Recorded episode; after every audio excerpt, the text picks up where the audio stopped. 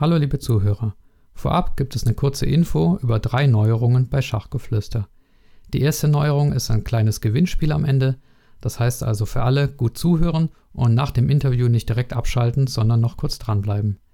Die zweite Neuerung ist, dass ich eine kleine Zwischenjingle eingeführt habe. Das habe ich abgeschaut von einem neuen Schach-Podcast und zwar von Erik van Reem mit dem Namen Let's Talk About Chess. Das ist übrigens ein toller neuer englischsprachiger Interview-Podcast. Den äh, kann ich euch auch äh, empfehlen.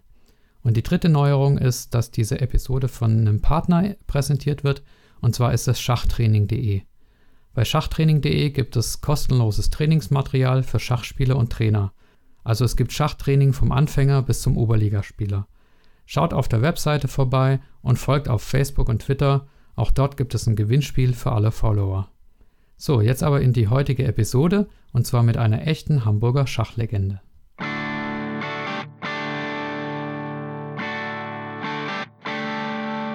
Hallo liebe Schachfreunde, mein Name ist Michael Busse und dies ist Schachgeflüster, der Schachpodcast.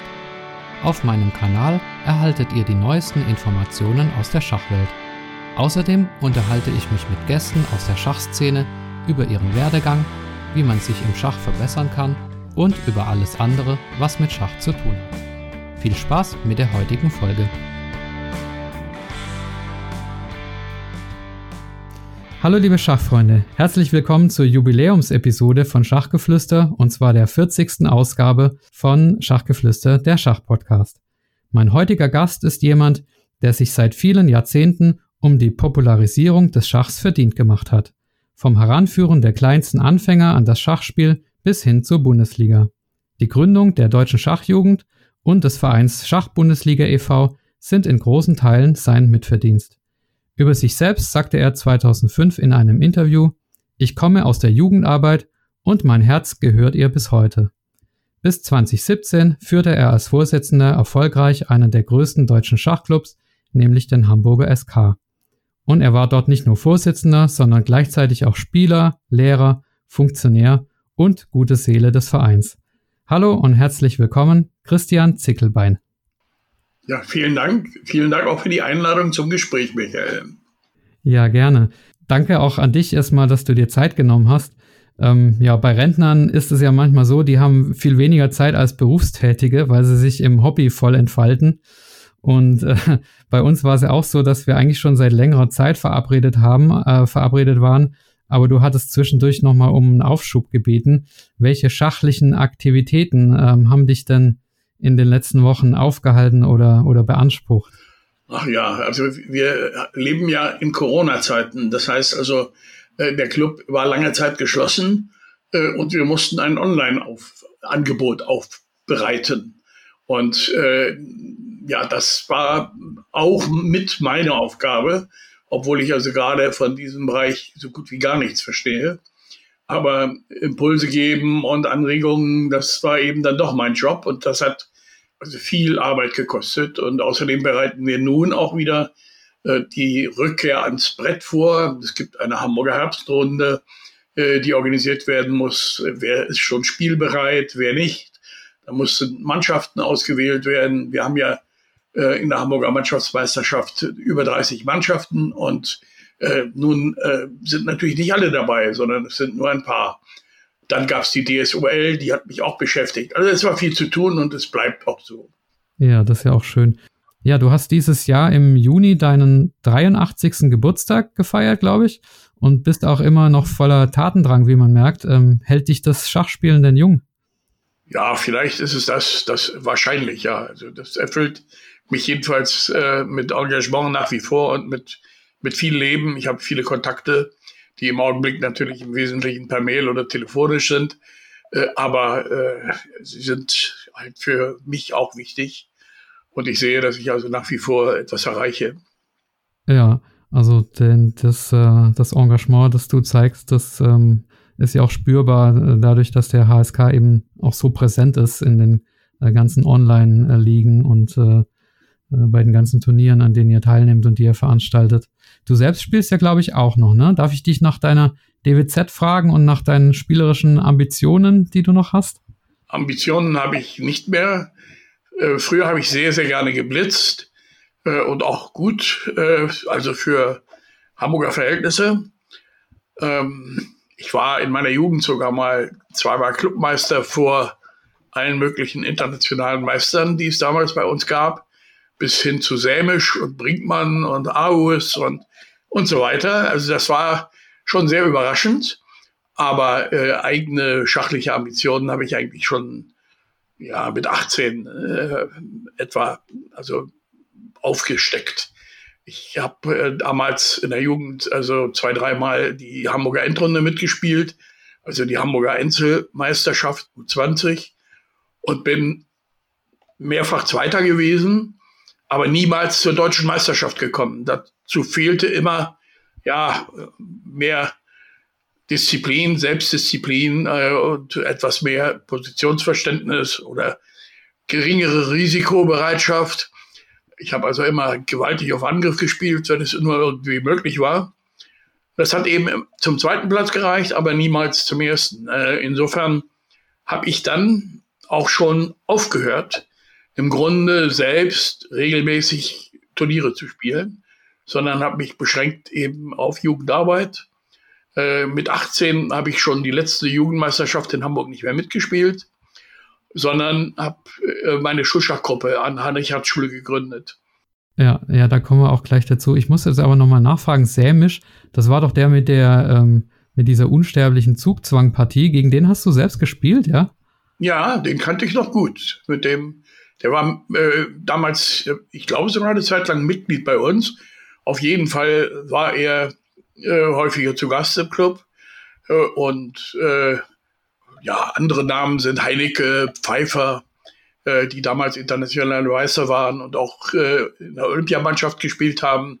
Also das waren so die Leute, die damals führend im Club waren, der ja auch 1956 und 58 deutscher Meister war, Mannschaftsmeister. Seitdem haben wir das nie wieder geschafft. Also zu Amateurzeiten äh, waren wir auch tatsächlich mal deutscher Mannschaftsmeister. Und natürlich auch in der Quarantäneliga auf Leadchess, äh, da seid ihr das auch geworden. Aber das ist ja äh, eine andere Geschichte. Ja, das ist eine andere Geschichte. Du hast ja auch drei Kinder, glaube ich. Äh, wenn, das, ja. wenn ich das richtig recherchiert habe, hast du deine Schachleidenschaft auch vererbt?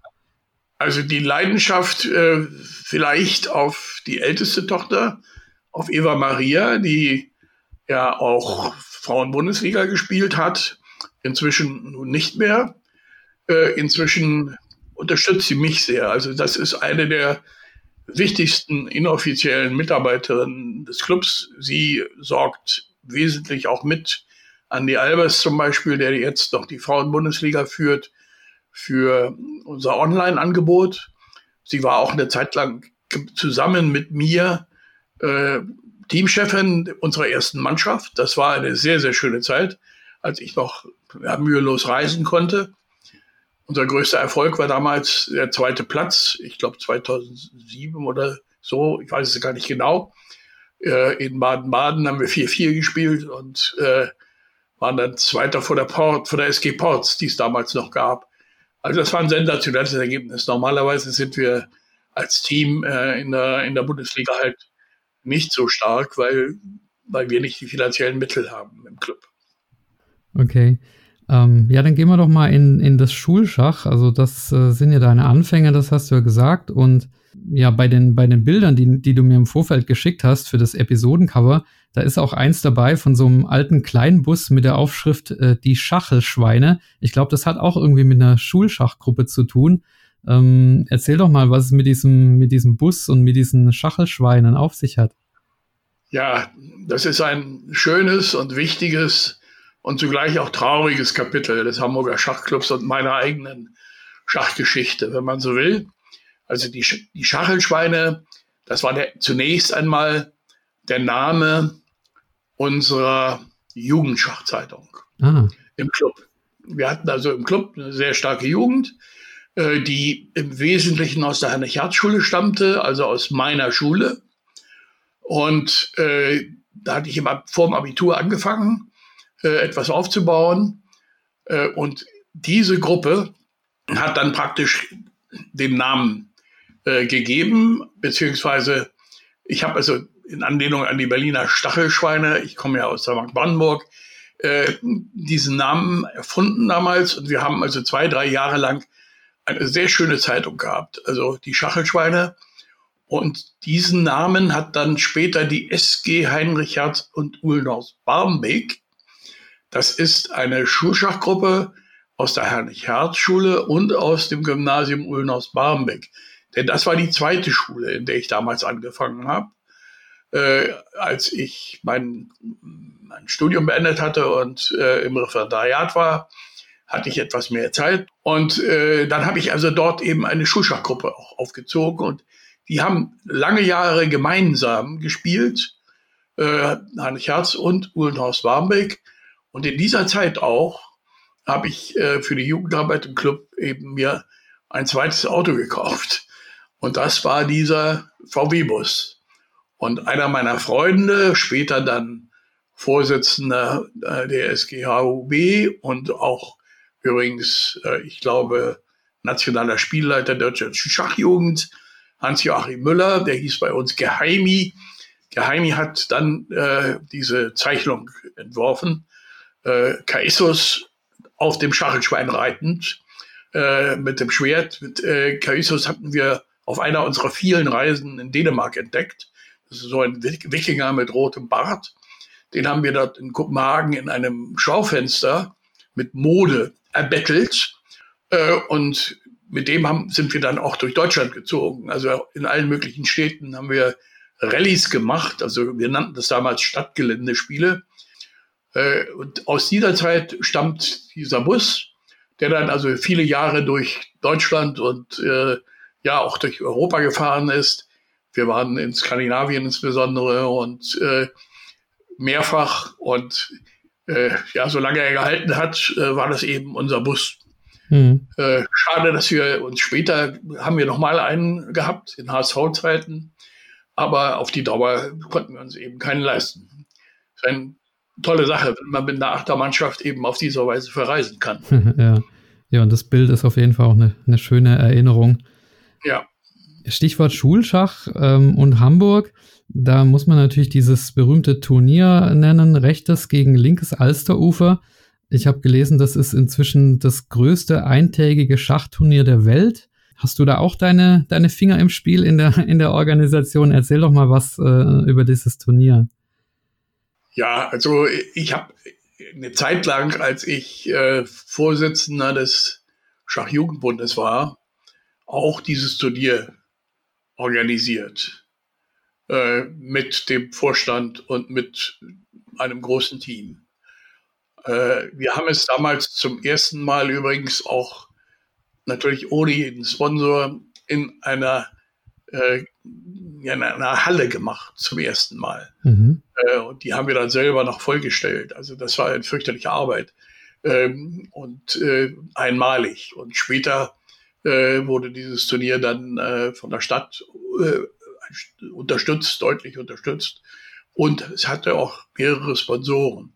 Aber daran habe ich keinen großen Anteil mehr. Ich bin sogar äh, eher verantwortlich dafür, dass es mal eine Pause gegeben hat von zwei oder drei oder sogar vier Jahren, äh, bevor dann äh, wieder aktive Leute, also ich, wenn ich mich recht entsinne, war das Gerd Blankenburg, auch äh, Referent für Schulschach in der deutschen Schachjugend als mein Nachfolger, das wieder angefangen hat. Ich habe auch mal in späteren Jahren den einen oder anderen Sponsor äh, beschafft für dieses Turnier. Aber äh, im Wesentlichen ist das die Leistung anderer gewesen. Äh, ich hatte mit diesem Turnier immer Schwierigkeiten, weil es natürlich ist ein großes Fest äh, und für viele ist das Schach schlechthin. Oh, ich habe früher als Kind im Alsterufer-Turnier gespielt und dann glaubten sie, sie hätten Schach gespielt. In Wirklichkeit ist das ja ein, ein großes Glücksspiel und eben ein, ein Fest und nicht äh, wirklich ein, ein Turnier. Der, die Pokalsieger werden durch Los entschieden. Alle 8 zu 0 Sieger kommen in einen Topf, wenn sie auf der richtigen, siegreichen Alsteruferseite gestanden haben, gesessen haben. Und dann zieht jemand äh, das Los des Pokalsiegers. Manchmal trifft es auch die richtigen, aber keineswegs immer. Und äh, gut, das ist motivierend, das macht den Kindern viel Spaß. Und inzwischen ist das ein ganz großes Event, das Björn Lengvenus äh, veranstaltet. Das ist der Vorsitzende der Schachelschweine und äh, übrigens ganz herausragender Schulleiter äh, vom, von der Stadtteilschule Alter Teichweg und von der Eliteschule des deutschen Sports dort. Eine herausragende Schule und ein ja, ungeheuer engagierter, einfallsreicher äh, Schulleiter, der ja auch fürs Schach sehr viel getan hat. Ne? Mhm. Er ist Kinder von Fritz und Fertig. Und äh, er hat auch ein Pixie-Buch herausgegeben, also an alle Eltern von, von jungen Kindern. Es gibt äh, auch genau. Pixie-Bücher oder es gibt ein Pixie-Buch zum, zum Thema Schach. Das äh, kann ich an der Stelle empfehlen. das war immer sein Traum, mal ein Pixie-Buch zu machen. Und diese Gelegenheit hat sich tatsächlich äh, ergeben. Gemeinsam mit einem Illustrator äh, macht er das. Und das ist ein, eine wunderschöne Sache geworden. Ja. Ja, zu, äh, für deine Tätigkeiten und dein Engagement in Bezug auf das Schulschach und das Jugendschach hast du ja auch 2005 äh, sogar das Bundesverdienstkreuz erhalten. Äh, es gibt da auf, auf Jazzbase ein Video von der Verleihung, aber das war ja schon so ein bisschen eine kuriose Situation, weil die äh, Senatorin, die dir den Preis verliehen hat, auf die warst du ja eigentlich ein bisschen sauer in, in, in dem Moment, ähm, habe ich zumindest äh, gelesen. Wie, wie war denn das genau? Ja, es ging darum, dass dieses Gymnasium Ulm aus Barmbek, in dem auch Björn Lengvenos eben zu Hause war als Schüler, und äh, der Schulleiter war ein Freund von mir, dass dieses Gymnasium Ulm aus Barmbek geschlossen werden sollte und auch geschlossen worden ist. Äh, insofern, äh, ja, ob dafür nun diese äh, Landesschulrätin verantwortlich war oder die, die Schulsenatorin oder eben ganz andere, das ist natürlich eine ökonomische Geschichte. Die wollten äh, halt eine Schule in guter Lage schließen, äh, um äh, Geld zu machen, um, um, Wohnungen zu verkaufen. Und da hat es halt das Gymnasium Ulm aus Barmbek erwischt, also eine ja der auch damals besten Schulen. Und äh, ja, das war natürlich für die Schachgemeinschaft dort ein, ein Drama, ein, eine Tragödie und ein Jammer. Und die waren es auch, die bis zuletzt dagegen gekämpft haben, gegen diese Schließung. Und daran habe ich mich natürlich beteiligt. Also, soweit ich konnte, Herrgott, das war natürlich mehr oder weniger scherzhaft, dass ich also der Senatorin damals gesagt habe, oder der Landesschulrätin, ich weiß gar nicht mehr genau, welche Rolle sie spielte, äh, ja, also gerne mein, mein Bundesverdienstkreuz gegen die Existenz dieser Schule. Aber nein, die Schule ist geschlossen und äh, feiert immer noch mal wieder äh, in der alten Besetzung die meisten guten Lehrer, die daraus entstanden sind, finden sich inzwischen am alten Teichweg bei Björn Venus. Ja, okay. Und du hast das Bundesverdienstkreuz auch äh, behalten dann. Ja, ja, klar.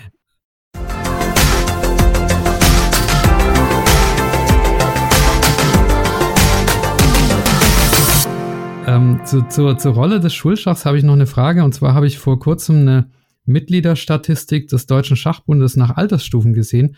Und da sieht man, dass eigentlich ziemlich viele Kinder Mitglied im äh, Schachbund sind, aber die Altersstufen 20 bis 40, die, die brechen völlig weg. Ähm, das heißt, wer seinen Schulabschluss gemacht hat, sein Abi, äh, der hört auf mit dem Verein Schach. Müsste man nicht viel mehr an die, an die Unis gehen oder an äh, die Ausbildungsbetriebe statt an die Schulen? Ja, das sind äh, gute Felder, die du da nennst. Äh, das Unischach ist äh, in Deutschland nicht sehr stark. Ähm, ist immer eine Frage der Kapazität. Was, können, was kann man eigentlich tun? Übrigens, Abgänge gibt es sogar schon im Jugendalter. Die gibt es überall allgemein im Sport. Das gilt insbesondere auch für Mädchen, aber auch für Jungen. Also man fängt an, äh, spielt begeistert Schach in der Grundschule und schon das Gymnasium, fünfte, sechste Klasse ist für manche Kinder eine Krise in der sie unter Umständen kürzer treten und dann schließlich aufhören. Äh, also das ist immer ein Problem. Wir haben also jetzt zum Beispiel im Club auch ungefähr 300 oder 350 Kinder äh, und Jugendliche, ich weiß gar nicht genau wie viel, äh, und die stammen im Wesentlichen aus den Schulen. Mhm. Und sie be betreten auch den Club gar nicht. Sie werden in den Schulen von uns unterrichtet und trainiert. Aber äh, ja, die bleiben nicht lange. Es gibt eine gewisse Fluktuation. Und äh, schon Jugendliche zu halten, äh, über dieses 15., 16. Jahr, wenn sie nicht wirklich gute Spieler geworden sind oder andere Aufgaben für sich entdecken im Schach, äh, dann äh, ist es schwer, dann machen die was anderes. Und das gilt natürlich auch äh, für die Studenten. Wer hart studiert, äh, der wird nicht Schach spielen. Also ich kann es zum Beispiel, äh, die Frage war ja immer, Luis Engel, wird er Weltmeister oder nicht? Wir haben so einen Blog, Felix Meissner, äh, der seine, lange Zeit sein Trainer hat einen Blog begründet, Luis wird Weltmeister. Äh, ja, er will vielleicht auch noch mal Weltmeister werden, vielleicht U18, da wird er noch mal einen Versuch machen. Aber er spielt zum Beispiel jetzt die deutsche U18-Meisterschaft nicht mit, weil er sein Studium begonnen hat. Und äh, die Law School, die Law Bucerius School in Hamburg, die äh, ja für Juristen das äh, Institut ist, ist so anspruchsvoll und fängt gerade während dieser deutschen Meisterschaft große Sachen an, dass er darauf verzichten muss. Also es gibt Leute, die gehen in dieser Zeit und einige von denen kommen wieder. Ich bin häufiger dabei, verlorene Söhne wieder einzusammeln, äh, die dann nach langer, langer Zeit äh, wieder Mitglied werden. Ja, also das ist auch an die Vereine da draußen ein Hinweis, ne, wer Jugend, äh, eine Jugendgruppe gegründet hat und dann äh, die Jugendlichen verloren hat, ähm, versucht die irgendwann wieder einzufangen, wenn sie vielleicht wieder für den Beruf wieder nach, äh, nach Hause ziehen und äh, bewahrt die alten Mitgliederlisten auf und äh, ja, ruft die an und äh, diese, holt diese verlorenen Söhne wieder heim. Ja, also Betriebsschach ist eine ganz schwierige Sache. Da gibt es ja Öffnung der Betriebe auch für, für Spieler, die dem Betrieb gar nicht angehören. Inzwischen in Hamburg jedenfalls ist das so. Äh, da gibt es überhaupt gar keine Nachwuchsarbeit. Also da ist auch die Chance sehr gering, glaube ich, in Betrieben äh, wirklich was zu machen. Äh, Gewerkschaftsbereich zum Beispiel mit den Lehrlingen. Also die Chancen sind schon größer in, in den Schulen, im Gymnasium äh, oder auch in anderen Schulen und da wird auch gearbeitet, aber äh, ich denke, dass also auch in den Schulen es immer schwieriger wird. Äh, die ganze Schulschachszene, die es in Hamburg mal gegeben hat, mit regelmäßigen und harten Meisterschaften, die ist zusammengeschrumpft in äh, Schnellturniere, die man dann an einem Tag noch machen kann. Ja, alles, alles verdichtet. Aber lass uns doch mal über den, über den HSK sprechen. Das ist ja für dich der, der Herzensclub sozusagen. Der hat aber schon eine sehr, sehr lange Geschichte, wurde 1830 gegründet und ist damit der zweitälteste Verein in Deutschland hinter der Berliner Schachgesellschaft von 1827 und auch, glaube ich, einer der größten oder der größte sogar. Wie viele Mitglieder habt ihr? Also wir haben im Augenblick, äh, ich habe das heute zufällig gerade nachgeguckt, 674. Wir waren schon mal deutlich über 700, 730, 40 oder so. Äh, das äh, ist zurückgegangen äh, in Corona-Zeiten. Äh, und zwar auch, weil in den Schulen äh, keine Arbeit möglich war und es nicht möglich war, Grundschüler, die die Grundschule verlassen hatten und im Gymnasium nicht weiterspielten, durch neue Grundschüler zu ersetzen. Wir fangen das jetzt wieder auf. Jetzt beginnt es wieder. Äh, aber wir haben also 674 Mitglieder und ich meine, damit sind wir mit Abstand der zweitgrößte Verein in Deutschland. Größer ist, es gab so ein bisschen äh, Rivalität, aber äh, scherzhafte zwischen den Schachzwergen Magdeburg und uns. Äh, Im Augenblick, glaube ich, sind die Schachzwerge Magdeburg, äh, das ist ja eine wunderbare Schachstadt. Äh, Michael Zeuner leistet dort vorzügliche Arbeit. Äh, diese Schachzwerge sind äh, weiter. Die haben also etwas über 700.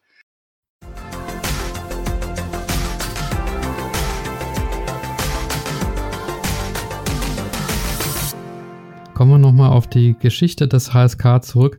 Was sind denn für dich jetzt die, die äh, Highlights, ohne jetzt den Podcast sprengen zu wollen, aber ähm, was würdest du jetzt zum Beispiel einem, einem, Neuling, der neu in den HSK eintritt und, und sich für die Geschichte interessiert, welche ein, zwei, drei Ereignisse würdest du dem erzählen oder wie, wie würdest du den Verein beschreiben von seiner Historie her?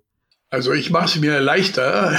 Ich schicke den äh, Mitgliedern, die in den Club kommen, äh, den Karl 1 2005.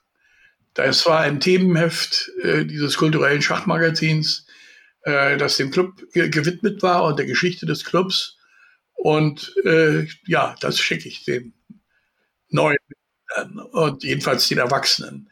Die Kinder kriegen Jugendschach, aber die kriegen das und können sich einlesen.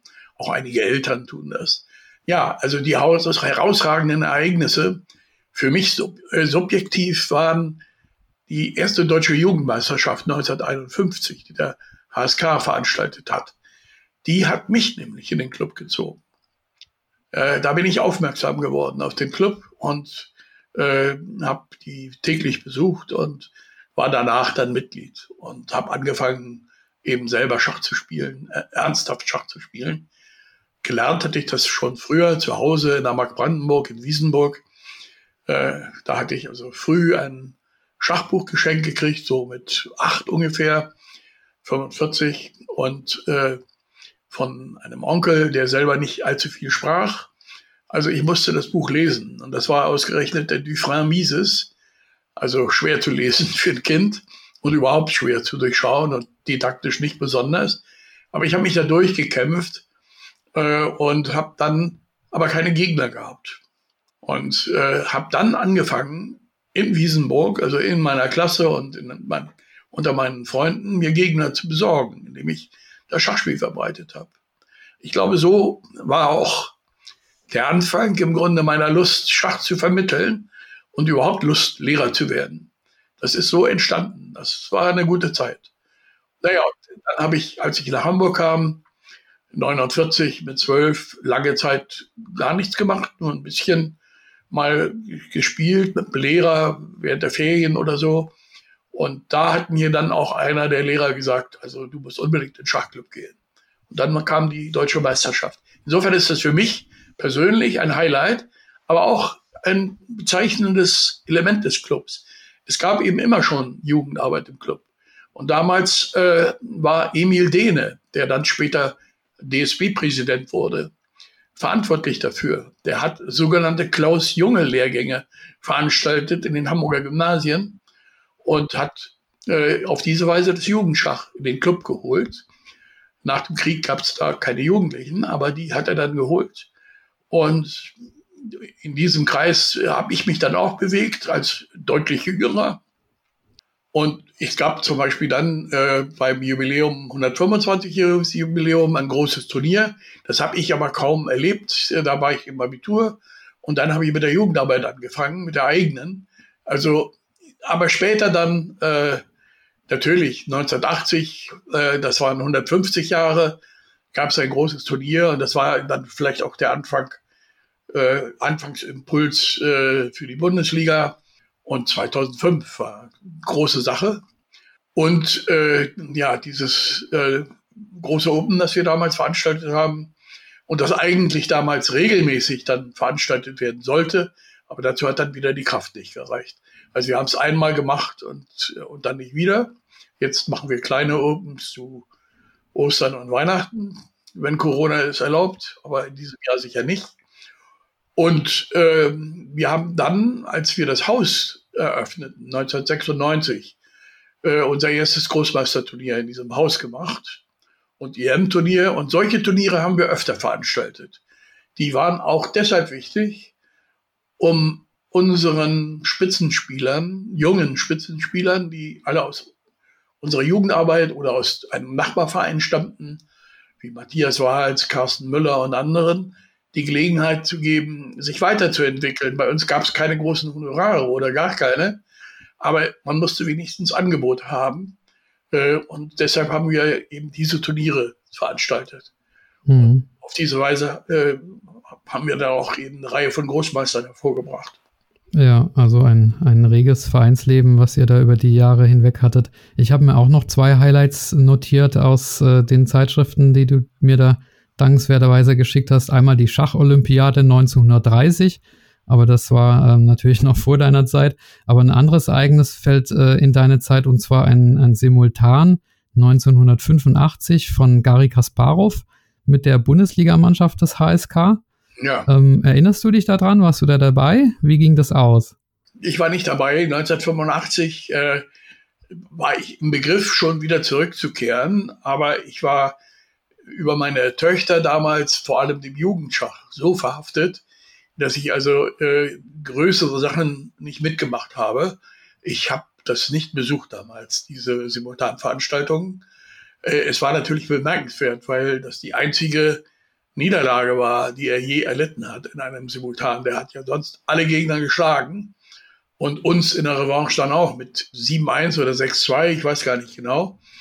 Damals, in diese Zeit fällt auch die Gründung von Chessbase. Also damals hat er ja wesentliche Impulse auch gegeben äh, für die Begründung von Chessbase, beziehungsweise für die Anreicherung technisch, äh, was für Erfordernisse muss so eine Datenbank erfüllen. Das, da hat er wesentliche Anregungen gegeben und ein Jahr später äh, war er nicht müde von, vom erfolgreichen WM-Kampf, sondern vorbereitet auf unsere Spieler. Der hatte also dann an einem Nachmittag mit Chessbase sich alle ihre Partien angeguckt und wusste genau, wo er wen nun erwischen kann.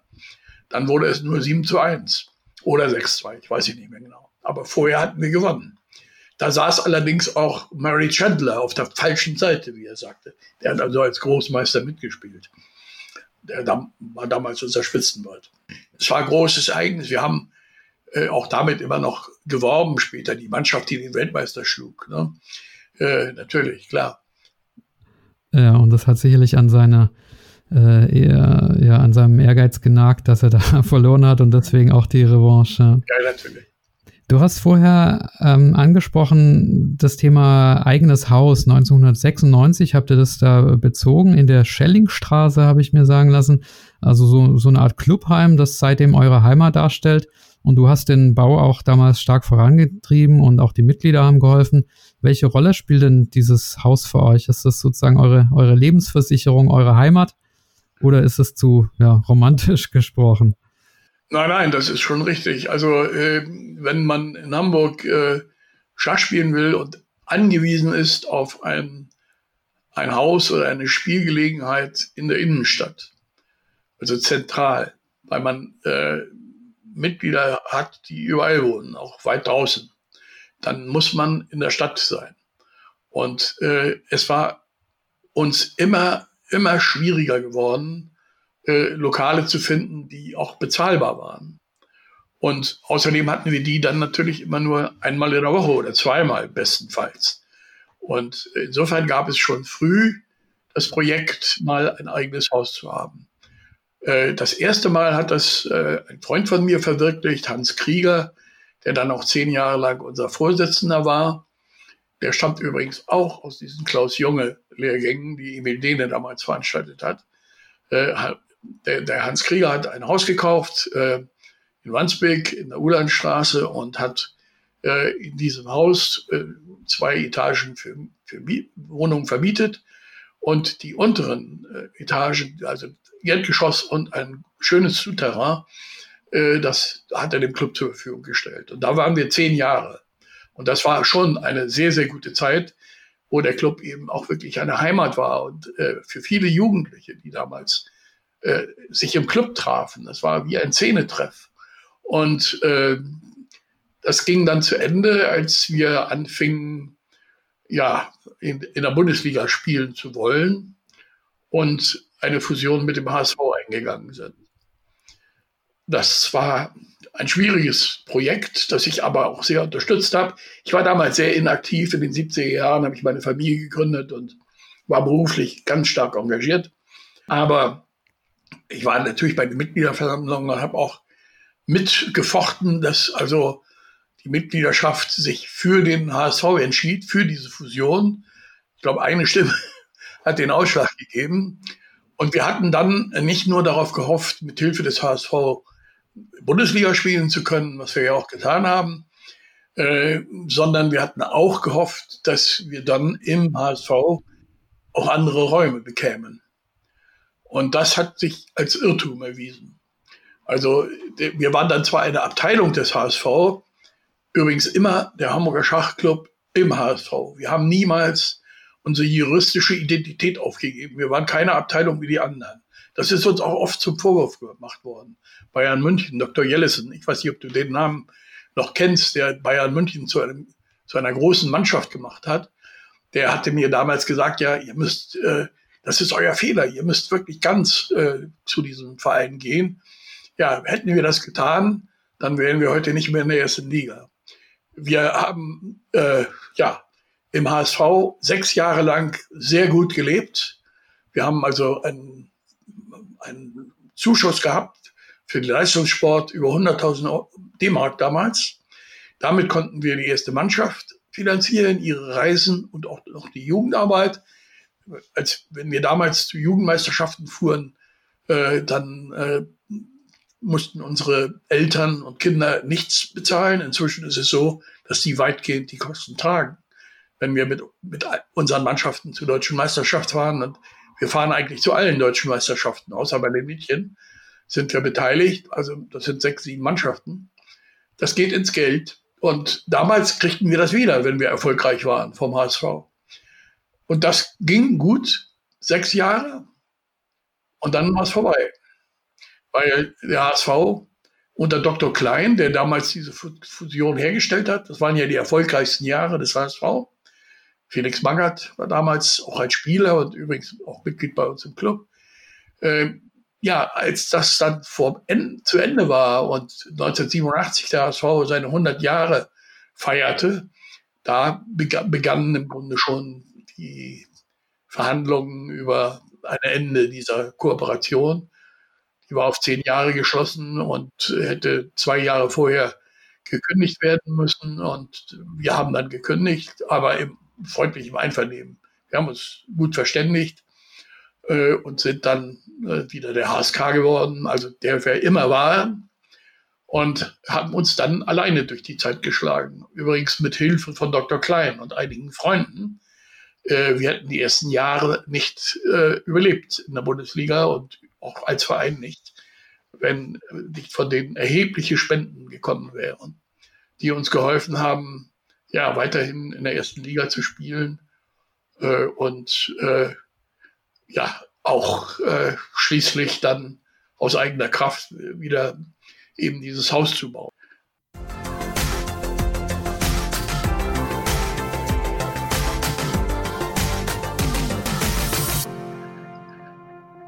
Das Haus haben wir eben selber geschafft, mit Zuschüssen der Stadt natürlich und des Sportbundes, aber die waren nicht so erheblich. Äh, die Hauptlast ging an uns, an die Mitglieder und äh, die haben also viel gespendet und selbst viel angepackt. Meine Rolle ist da nicht so groß. Ich verstehe überhaupt nichts von Technik und ich habe allenfalls angetrieben und habe äh, ja motiviert und äh, geworben und geschrieben darüber und auf diese Weise den einen oder anderen reingezogen. Äh, den Verdienst an dem Hausbau haben ganz andere, insbesondere unser Schatzmeister Reinhard Ahrens und äh, Uwe Krönke, um noch einen anderen Namen zu nennen, aber eben auch noch andere, die für dieses Haus äh, sich eingesetzt haben. Und äh, ja, dann haben wir Gott sei Dank es 96 endlich beziehen können. Es war eine schwierige Geschichte. Mhm. Und dann haben wir, ja, du sagst eine Lebensversicherung. Ähm, es ist natürlich schön, dass wir dieses Haus haben. Wir haben dann also ein großes Clubturnier wieder gehabt. Wir haben jahrelang nur in der Schule gespielt. Das hat uns Kosten gespart, Geld gespart. Das war kostenlos. Äh, aber es kamen nicht allzu viele Mitglieder. Die Clubturniere waren schmal besetzt. Für die Jugendarbeit war es wunderbar, weil wir viel Platz hatten, mehr als heute. Heute bricht das Haus aus allen Nähten. Damals hatten wir viel Platz. Aber ja, die Erwachsenen kamen halt nicht und wir hatten ein schlechtes Clubturnier. Dann haben wir dort angefangen, das Clubturnier wieder groß aufzuziehen. Jetzt haben wir ein Clubturnier mit 140 Teilnehmern ähm, und die auch nicht alle gleichzeitig spielen können, sondern an drei verschiedenen Tagen. Und damals haben wir das erste GM-Turnier gemacht, das übrigens Matthias Wals gewonnen hat. Und das war wunderschön. Ja, und dieses Haus hilft uns bis heute. Natürlich ist das ein, ein, eine Art Heimat, äh, immer noch äh, für Jugendliche, die sich dort wohlfühlen, für FSJler, äh, die dort so eine Art von Zuhause finden. Äh, und äh, ja, dort kann man viel machen. Wir haben auch dann dort noch eine Schachschule gegründet seit einigen Jahren, die natürlich ohne das Haus gar nicht existieren könnte. So haben wir eben sieben Tage in der Woche ja, Betrieb, äh, der natürlich von vielen Leuten äh, geführt werden muss. Das kann nicht einer allein, das können auch nicht drei allein, sondern es müssen ganz viele ihre Sache machen, damit es stimmt. Ja. Jetzt hast du so viele Dinge angesprochen, da habe ich natürlich ein paar Rückfragen dazu. Zum einen hast du einige große Namen erwähnt, die aus der Jugend des HSK hervorgegangen sind. Matthias Wahls, Carsten Müller, ich glaube auch der, der Jan Gustafsson von Chess24 hat es bei euch gelernt. Ja. Ähm, wie habt ihr denn das geschafft? Was ist denn euer Erfolgserleb äh, Erfolgsgeheimnis für diese äh, hervorragende Jugendarbeit? Also ihr kriegt ja sehr gute Spieler heraus und auch in, in sehr hoher Zahl, habt ganz viele Titelträger. Zuletzt äh, ist der Jonas Lampert ähm, Großmeister geworden. Ähm, wie schafft ihr das? Wie macht ihr das? Naja, zu, zunächst einmal machen es vor allem die Jungs selber. Äh, die sind eben begabt und sie sind auch fleißig. Und äh, das gilt also für, für Jan Gustafsson ebenso wie für Luis Engel, äh, der vor Jonas äh, mit seiner Hilfe als Trainer zeitweilig für Eröffnungen äh, Großmeister geworden ist. Ganz, ganz schnell innerhalb eines Jahres hat er die drei Normen gemacht. Äh, ja, wie, was ist die Bedingung? Die Bedingung ist natürlich, dass sie äh, im Club auch ein gutes Training bekommen. Äh, also Luis Engel zum Beispiel hat mit Carsten Müller gearbeitet. Jan Gustafsson hat damals mit Karen Movsisjan gearbeitet. Das war ein armenischer Großmeister, der auch bei uns übrigens Großmeister geworden ist und der meist vergessen wird, wenn man unsere Titelträger aufzählt. Äh, also das sind, das sind natürlich Bedingungen und vor allem, man muss sich wohlfühlen können man muss in, in Jugendmannschaften spielen können, man, man geht miteinander auf Reisen äh, und äh, ja, man musste vor allem auch Bundesliga spielen können. Das ist ein Grund, warum wir in der Bundesliga spielen, dass äh, eben der Nachwuchs eine Perspektive hat. Auch wenn sie nur zum IM reicht und vielleicht nur zur zweiten Bundesliga. Dort halten wir uns ja auch seit Jahren. Äh, wir sind, glaube ich, ein einziges Mal aus der zweiten Bundesliga abgestiegen und aus der ersten Bundesliga noch nie. Und äh, wir sind außer Solingen der einzige Dino noch. Und äh, obwohl es manchmal sehr kribbelig war, aber wir haben es dann schließlich immer geschafft. Ich erinnere mich an einen Abstiegskampf, 98 glaube ich. Äh, damals war, war ich auch noch äh, ja, mitverantwortlich als Mannschaftsführer da waren es die jungen Leute, die uns gerettet haben, die in ihren ersten Einsätzen erfolgreich waren. Dirk Sebastian und eben Jan Gustafsson. Äh, die haben dann in den entscheidenden Wettkämpfen die entscheidenden Punkte gemacht. Hm.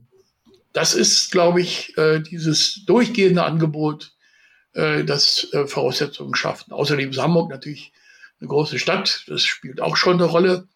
Gelegentlich kommt auch mal ein Student zu uns. Nur es kommt eben niemand, äh, der, der des Geldes wegen kommt, ausschließlich. Das, davon haben wir nicht genug. Ja, also in der, in der guten Umgebung, ne, da gedeihen auch gute Leute. Ich glaube, das ist, das ist äh, äh, ein Punkt, der, der für euch auch ganz besonders gilt. Ja, wichtig ist, was wir auch immer gemacht haben, dass wir uns, also von, in, in der Jugendarbeit auch, wir haben uns im, alle, um alle gekümmert. Bei uns ist die ja, die 32. Mannschaft, ja Gott, sie ist natürlich schwächer und am Ende vielleicht auch nicht so viel wert wie die erste. Aber wir kümmern uns auch um die 32. Mannschaft. Ja. Und bei den Frauen um die fünfte von den, von den fünf, die wir haben. Äh, und nicht nur um die erste. Äh, das ist ganz, ganz wichtig. Also äh, wir entdecken ja auch in der Jugendarbeit nicht nur Talente, sondern die muss man natürlich früh wahrnehmen. Also das ist schon wichtig, dass man also einen Blick hat und die richtigen Leute dann auswählt und, äh, und sie fördert. Im Augenblick haben wir mehrere Leistungsgruppen, die von guten Trainern äh, unterrichtet werden äh, und äh, auch begleitet werden bei bestimmten Turnieren, bei der deutschen Meisterschaft zum Beispiel. Und äh, wir achten aber auch immer auf soziale Talente, auf Leute, die andere wahrnehmen und die auch mal äh, bereit sind, eine Aufgabe zu übernehmen. Und äh, ja, dass die Jugend untereinander eben auch sich ein Stück weit organisieren kann. das ist, glaube ich, ein weiteres Geheimnis, warum der Club so alt er ist, immer noch jung geblieben ist. Ja, ja, der Jonathan Karlstedt hat in dem Interview auch gesagt, der war ja auch mal bei euch und hat gesagt, dass der HSK ja manchmal wie so eine große Familie ist. Ne? Also das ja. ist euch schon auch wichtig, äh, den, das Soziale. Ne? Ja, ja, also wir könnten Werder Bremen nur beglückwünschen äh, zu diesem Trainer. Äh, bei uns äh, hätte er das alles gar nicht machen können. Er hat auch bei uns seine Rolle gespielt als Trainer äh, und äh, bei der Entwicklung eines Leistungssportkonzepts. Aber da er Profi ist, äh, hat er bei uns keine Zukunft gehabt. Also ich bin sehr froh, dass er diesen Job bei Werder Bremen bekommen hat und dass die schlau genug waren, ihn auszuwählen. Wir werden sehen, Werder Bremen wird in der Nachwuchsarbeit wachsen, sehr schnell. Okay, ähm, ihr habt, ich habe gesehen, dass ihr diesen jungen Inder Nihal Sarin unter Vertrag habt. Der ist ja 16 16 Jahre jung und gilt als Kandidat irgendwann mal, um die Weltmeisterschaft zu spielen. Wie habt ihr denn diesen dicken Fisch nach Hamburg geangelt? Naja gut, er ist ja noch gar nicht angekommen bei uns. Also er hat in diesem Jahr nicht gespielt. Und was im nächsten Jahr sein wird, wird sich zeigen. Also ob wir ihn behalten, ob er bleiben will. Also er hat damals ähm, einen Verein gesucht, wohl in Deutschland oder in Europa, oder in Deutschland wahrscheinlich vor allem. Und der Kontakt kam zustande über Jan Gustafsson, äh, zu dem wir natürlich nach wie vor Kontakt haben. Er ist auch noch Mitglied äh, bei uns. Seine Frau äh, ist auch bei uns Mitglied. Und ähm, ja, der hat äh, damals angefragt. Und ich habe das dann innerhalb von ein, zwei Tagen, äh, ja, kurz vorm Wechselschluss, noch hingebogen. dass wir ihn in die Mannschaft nehmen. Aber wie gesagt, es ist durch Corona nicht zu einem Einsatz gekommen.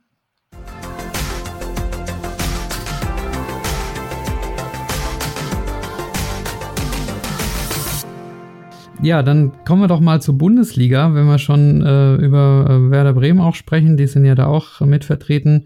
Äh, die Bundesliga feiert dieses Jahr ihr 40-jähriges Jubiläum und du hast dich da ja auch für die Bundesliga eingesetzt und hast zum Beispiel durchgesetzt, dass die vom äh, Deutschen Schachbund eigenständig wird. Ähm, Im Jahr 2007 war das, also ein eigenständiger, eingetragener Verein mit dem Ziel, eben die Bundesliga ja besser zu, zu präsentieren. Ähm, wie würdest du denn das jetzt heute, 13 Jahre später, äh, einschätzen? Wie ist der deine Sicht auf die Bundesliga heute und äh, ja, wurden die Ziele von damals erreicht? Ja, ich denke, äh, das muss man sehr differenziert betrachten. Also meine Ziele wurden mit Sicherheit nicht, nicht alle erreicht. Mein Ziel war zum Beispiel, äh, dass äh, die Bundesliga sich noch deutlicher um die Jugendarbeit kümmert. Also ich wollte im Grunde keine Bundes Bundesliga-Mannschaft, die nicht auch sehr gut in der Jugendarbeit ist. Ob sie die Jugendspieler einsetzt oder nicht, aber sie muss die Jugendarbeit leisten. Wie es die SG Ports übrigens immer gemacht hat. Äh, und wie es jetzt auch die USG Baden-Baden macht und Werder Bremen zum Beispiel. Aber das gilt nicht für alle. Also das ist ganz, ganz wichtig für mich als Ziel gewesen, dass die Bundesliga-Vereine, an die ein Anspruch gestellt wird, äh, eben das deutsche Schach auch unter diesem Aspekt zu repräsentieren, dass sie für eine gute Jugendarbeit sorgen in ihren eigenen Reihen, was ja immer ausstrahlt. Und äh, ein anderes Ziel war, äh, da habe ich von vornherein gesagt, äh, das ist nicht mehr meine Aufgabe, sondern ich äh, setze die Gründung äh, durch äh, im, DS, im DSB. Das war schwierig genug. Es hat auch zwei, drei Jahre gedauert, dieser Kampf. Äh, das äh, war mir wichtig, aber ich habe dann gleich gesagt, ich werde dann das abgeben, denn äh, ich werde nicht in der Lage sein, für, für Marketing zu sorgen. Das ist nicht mein Feld. Wir haben im Club ja immer nur aus eigener Kraft gelebt und das äh, hätte ich also für die Liga insgesamt auch nicht geschafft. Und die Liga insgesamt hat es ja auch bis heute nicht geschafft. Äh, sie hat einige Ziele verwirklicht. Sie hat jetzt eine zentrale Endrunde, die bisher in Berlin, äh, zuletzt eben immer in Berlin stattgefunden hat, auch vorher mal äh, in äh, Mülheim, wenn ich mich recht entsinne, und in Hockenheim. Und jetzt also ist Berlin der Standort, Das ist eine wunderbare Veranstaltung, die auch die Frauen inzwischen einschließt. Aber es ist äh, ja keine Vermarktung in dem Sinne, dass nun äh, die Liga insgesamt von solcher Veranstaltung profitiert.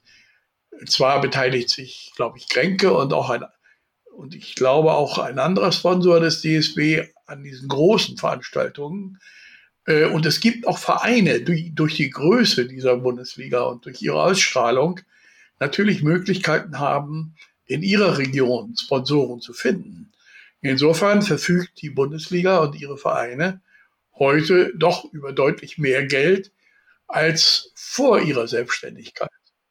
Insofern ist das auch ein Schritt voran gewesen. Aber äh, der andere Schritt, Stärkung der Jugendarbeit, fehlt noch und einen Sponsor für die Liga insgesamt gibt es auch noch nicht. Das ist sehr, sehr schwierig.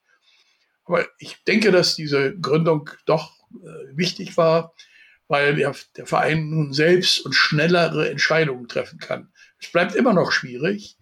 Äh, die Entscheidungen sind immer noch langsam. Im DSB war es noch langsamer, weil auch die Vereine sich natürlich einigen müssen. Mhm. Mitgliederversammlungen. Aber es ist doch schneller als früher. Mhm. Also ich bin nach wie vor der Meinung, das ist in Ordnung. Das Modell sollte weiterentwickelt werden. Man sollte auch darüber nachdenken, wie man noch mehr deutsche Spieler hineinbringt in die Mannschaften. Allerdings muss man sagen, es gibt ja schon viele junge deutsche Spieler, die inzwischen in dieser Liga äh, Normen machen und äh, die Chance haben, gegen Weltklasse-Spieler anzutreten. Die hätten sie nicht, wenn wir noch nicht eine eigene Liga wären. Also stehe ich nach wie vor äh, zu dieser Gründung, die damals übrigens auch im Widerstand gegen andere Pläne geschah und natürlich mit großen Vorbehalten des DSB belastet war, also der Landesverbände belastet war. Die wollten das natürlich im Grunde nicht und haben das, äh, ja, zwei, drei Jahre lang habe ich da kämpfen müssen, äh, ja, fast mit dem Messer zum Teil, um das zu erreichen. Aber wir haben es dann geschafft. Okay, also strukturell gut aufgestellt, aber inhaltlich immer noch äh, jede Menge zu tun. Ähm. Ja, natürlich. Ja. Also, man kann nirgendwo still sein. Äh, wenn, sie, äh, wenn man glaubt, man habe irgendetwas erreicht, zerfließt es sofort unter den Händen. Es muss weitergehen. Das ist, das ist auch der, das Prinzip der deutschen Schachjugend. Damals, äh, die, die, ich glaube, die Gründung der deutschen Schachjugend war noch wichtiger. Äh, da haben wir das Hamburger Modell übertragen. Wir hatten in Hamburg den Schachjugendbund gegründet als erste Jugendorganisation in einem Schachverband. Das haben wir in Hamburg gemacht, äh, weil der Hamburger Schachverband nicht mal Mitglied des Sportbundes war. Der Sportbund damals hat sagte, ja, Schach könne man auch mit vier Prothesen spielen. Da war der Behindertensport noch nicht entdeckt. Also Schach wurde nicht anerkannt. Daraufhin haben wir uns mit der Sportjugend zusammengetan. Und die haben uns in ihren, in ihren im Jugendring in ihre Fraktion gewissermaßen aufgenommen und haben uns viel Hilfe geleistet bei der Entwicklung eben unserer Satzung.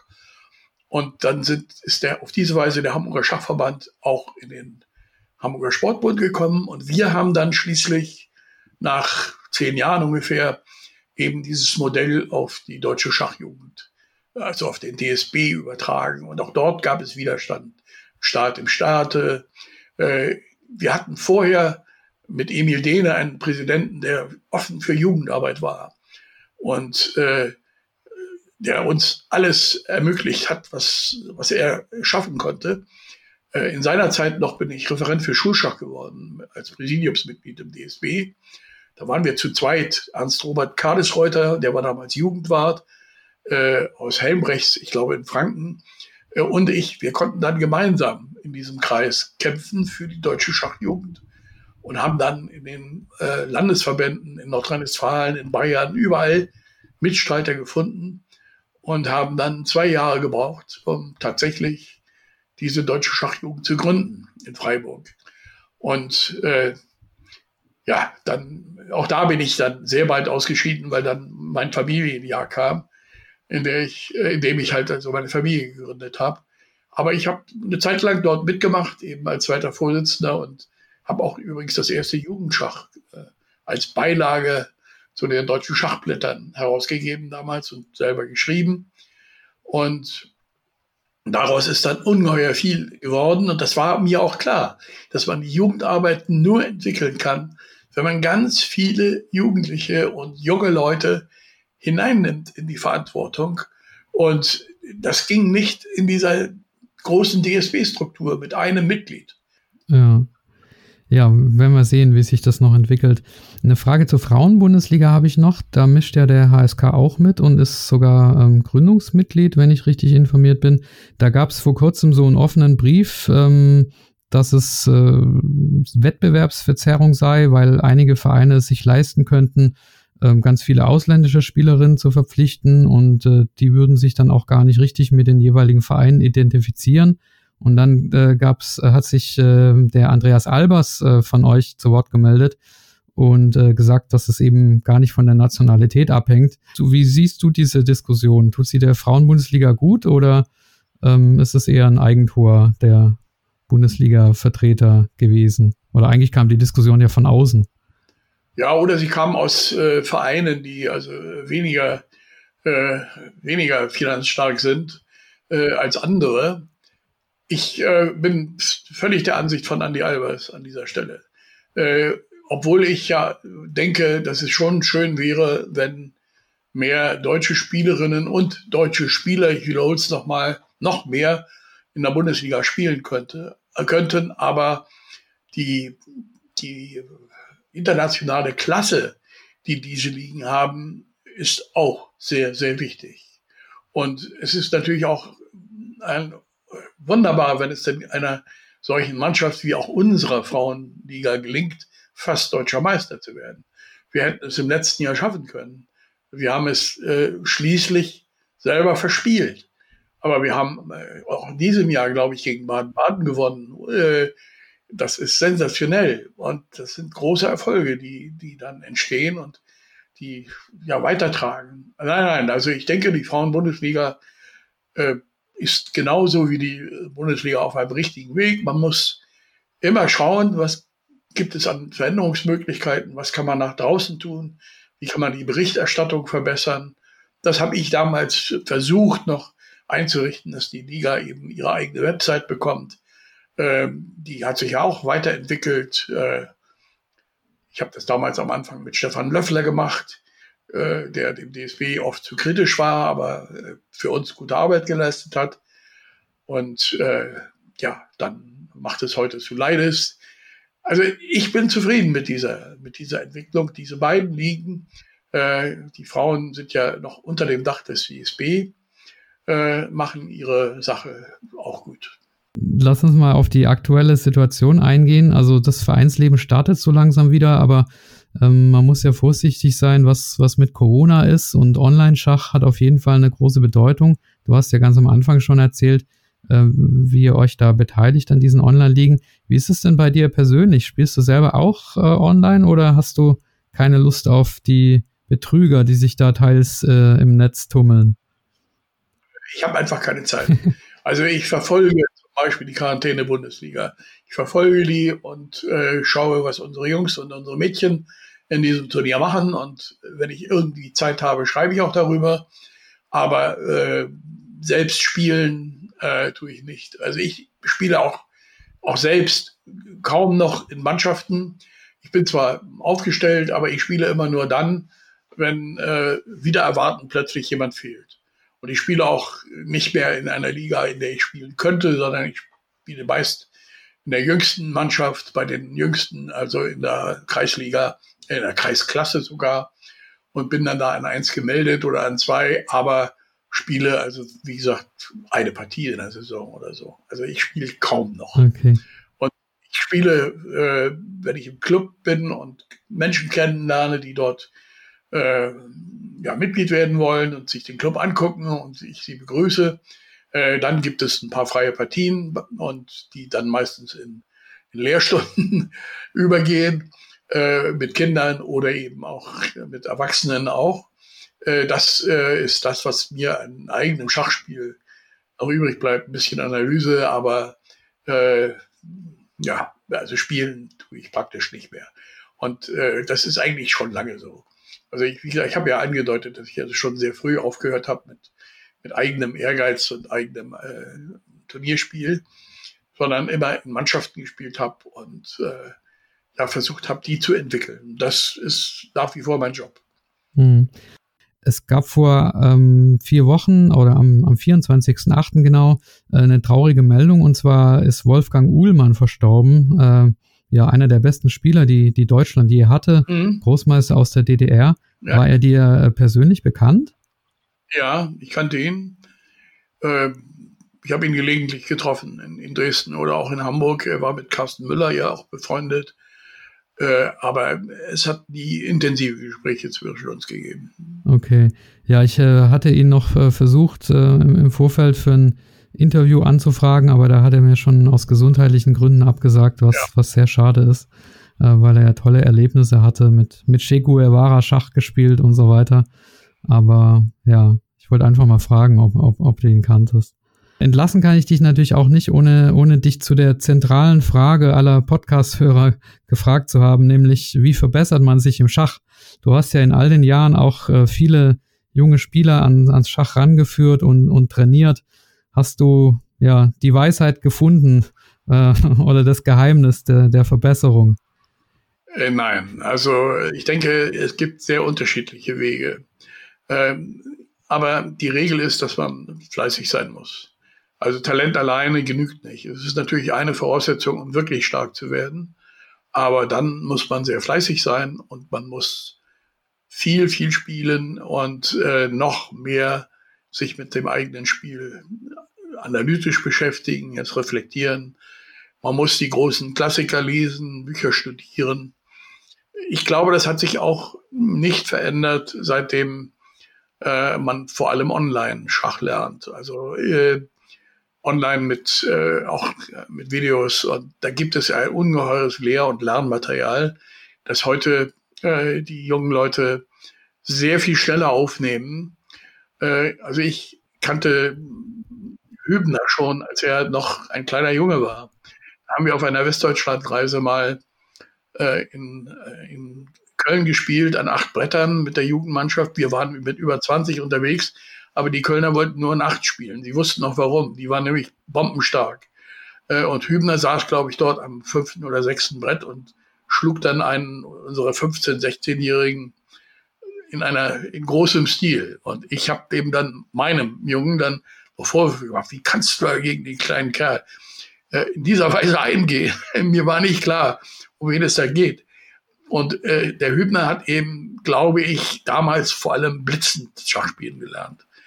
Das ist auch nach wie vor ein wichtiges Mittel. Also Kinder lernen eben durch Blitzen, aber sie müssen eben auch lernen, ja, irgendwann mal nachzudenken und Zeit zu nehmen äh, und äh, ja, ihre eigenen Partien zu reflektieren. Und das muss in der richtigen Dosierung geschehen und es muss sicher, denke ich auch, vernünftig angeleitet werden. Insofern ist es ein ungeheurer Gewinn für das deutsche Schach, dass Yusupov jetzt äh, seine Trainerqualitäten zur Verfügung stellt und übrigens auch seine Frau Nadja.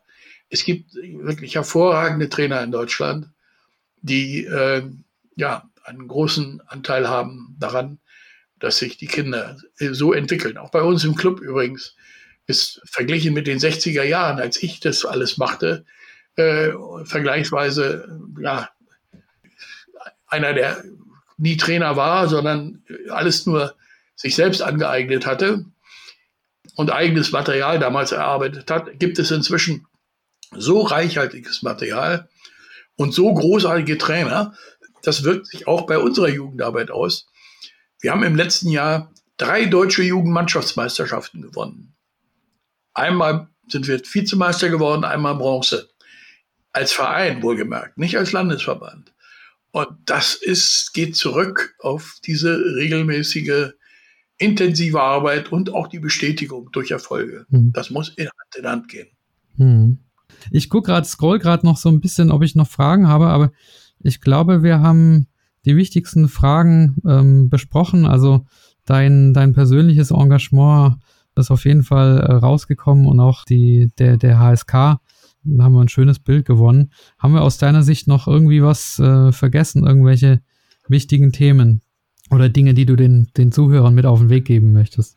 Ja, äh, ich denke, im Wesentlichen haben wir darüber geredet. Also äh, was, also im Club, glaube ich, ist auch sehr, sehr wichtig, dass wir die Mitglieder nicht nur aufnehmen, sondern ihnen einen freundlichen Begrüßungsbrief schreiben. Jeder bekommt einen solchen Brief und nicht einen Schemabrief, immer denselben, sondern tatsächlich, soweit es möglich ist, individuell. Hinweise zu dem, was er machen kann, Hinweise auch zu den Erwartungen. Und äh, das sind, glaube ich, ganz wichtige Dinge, äh, um die Mitglieder auch zu binden und zu halten. Früher hatten wir eine sehr schöne Zeitung, aktuell. Äh, in dieser Zeitung gab es eben eine Rubrik, wir begrüßen neue Mitglieder und verabschieden alte Mitglieder, die uns verlassen. Das war die Rubrik, die sehr gerne gelesen wurde, auch übrigens von Eltern. Und leider haben wir diese Zeitung nicht mehr. Das schafft heute offenbar keiner mehr, äh, so eine Zeitung zu machen. Das ist natürlich viel Arbeit und äh, eigentlich geht es im Internet ja alles viel schneller. Aber so, sowas in, die, in der Hand zu haben, ist schon eine tolle Sache. Ja, aber das ist also ein wichtiges Mittel. Äh, das kann man äh, ja nur allen sagen. Gens unasu muss, muss man ernst nehmen. Man muss ja miteinander freundlich sein. Ja, Gens una sumus, das das Motto der FIDE. Und aber das finde ich eine schöne Idee auch für ähm, andere Vereine und für die Zuhörer, die ähm, hier in, in Vereinen ähm, spielen, dass, dass man so eine Art Begrüßungsbrief schreibt für neue Mitglieder. Also ich finde das eine, eine schöne Sache. Ähm, da haben wir auf jeden Fall schon was, schon was mitgenommen. Ja, Christian, ich glaube, äh, wir, haben, wir haben die Zeit leider schon erreicht. Äh, wir könnten noch äh, lange reden und ich könnte noch viele Geschichten, ähm, könnte ich noch zuhören, aber ja, ich glaube, wir, wir haben rausgehört, du, du lebst und atmest Schach und ich habe da auch wirklich großen Respekt vor deinem Lebenswerk, muss man ja schon sagen. Und es ist immer schön, mit Leuten zu sprechen, die nicht nur einfach äh, viel und gut Schach spielen, sondern äh, die auch viel für das Schach getan haben. Und bei dir spürt man auch raus, dass es kein Opfer war, sondern dass eben du auch äh, ja, Dinge gern gemacht hast und mit Herzblut gemacht hast und auch was zurückbekommen hast. Und, und das, das ist auch schön. Leider äh, eben dann auch manche Dinge, die man nicht so gern tut. Also Kernerarbeit, die auch geschehen muss. Ne? Also äh, ja. das ist leider nötig. Also das, äh, man kann nicht nur die schönen Dinge nehmen, man muss eben auch richtige Arbeit mitleisten und äh, also viele Leute anrufen, um etwas zu klären, äh, damit die Mannschaft wirklich dann steht. Das ist, muss auch sein. Also nicht alles äh, erfüllt mich mit Begeisterung, aber letztlich äh, ist es eben doch dann sehr, sehr schön, äh, ja, äh, mit den Mitgliedern zusammen eben eine gemeinsame, eine gemeinsame ja, Institution geschaffen zu haben, die lebt. Also ich bin eigentlich Hamburger erst seitdem ich im Club bin. Ja, auch das ist doch ein schönes Zitat, ja. ja, also klar, es ist nicht immer alles, macht nicht immer alles Spaß, aber ähm, wenn man dann die Ergebnisse sieht und auch die, ähm, ich glaube, äh, die, die, die Menschen im HSV, die blicken zu dir auf und die sind ja auch sehr dankbar für das, was du geleistet hast. Und nicht im HSV. äh, Entschuldigung, im HSK. HSK. Das habe ich nur gesagt. Ja, das hat uns lange Zeit angehangen, dass wir also immer der HSV sein. Aber wir waren immer der HSK im HSV. Okay, ja, sorry für diesen Versprecher. Das äh, liegt daran, dass ich äh, halt äh, gern auch mal Fußball gucke. Ja, das tun wir auch, klar. okay. Ja, ähm, Christian, vielen Dank. Äh, ich danke dir, Michael. Ja an die Zuhörer. Das, das war die 40. Episode von Schachgeflüster Podcast. Und ja, Christian, dir alles Gute und äh, beste Gesundheit weiterhin. Äh, mach's gut und ja, tschüss. Ja, und tschüss auch dir und äh, alles Gute für deine Frau nochmal. Ja, liebe Zuhörer, das war das Interview mit Christian Zickelbein. Übrigens, meine Frau hat nur eine Erkältung, also kein Grund zur Sorge. Ihr könnt mir gerne noch eine Info geben, wie euch die drei Neuerungen, die ich am Anfang der Sendung vorgestellt habe, wie euch die gefallen haben und was ich vielleicht noch verbessern kann. Ja, jetzt kommt das Gewinnspiel. Zu gewinnen gibt es eine Premium-Mitgliedschaft für ein Jahr von der Schacharena. Viele Grüße an der Stelle und Dankeschön an den Webmaster und Seiteninhaber Stefan Hammer, den ihr ja auch schon in der Episode mit den Machern der Schacharena kennengelernt habt. Mit der Premium-Mitgliedschaft sind einige Vorteile verbunden, zum Beispiel könnt ihr Eventualzüge machen, also voreingestellte Gegenzüge. Ihr könnt die Farbe des Schachbrettes und die Form eurer Figuren ändern und das Beste ist meines Erachtens die Vollanalyse, das heißt ihr könnt eure Partie direkt mit Stockfish analysieren. Um diese Premium-Mitgliedschaft für ein Jahr zu gewinnen, müsst ihr dazu eine Frage richtig beantworten und die Antwort bitte an schachgeflüster.gmail.com schicken. Aus allen richtigen Antworten wird dann der Gewinner ausgelost. Die Frage lautet, wie viele Mitglieder hat der Hamburger Schachclub? Nochmal, wie viele Mitglieder hat der Hamburger Schachclub, also gemeint ist gemäß den Angaben von Christian Zickelbein in diesem Interview. Viel Erfolg und bis zum nächsten Mal. Macht's gut, bleibt oder werdet gesund und ich wünsche euch allzeit gut Stellung. Euer Michael.